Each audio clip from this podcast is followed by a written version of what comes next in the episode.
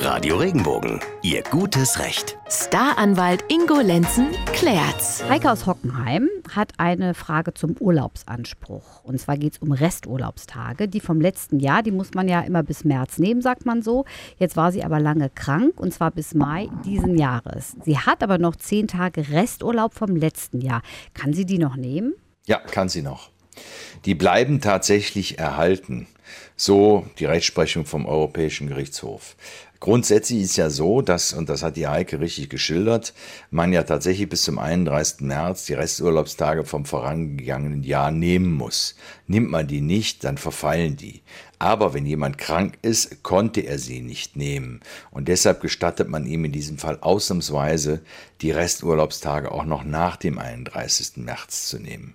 Aber er sollte sie natürlich dann relativ rasch nehmen.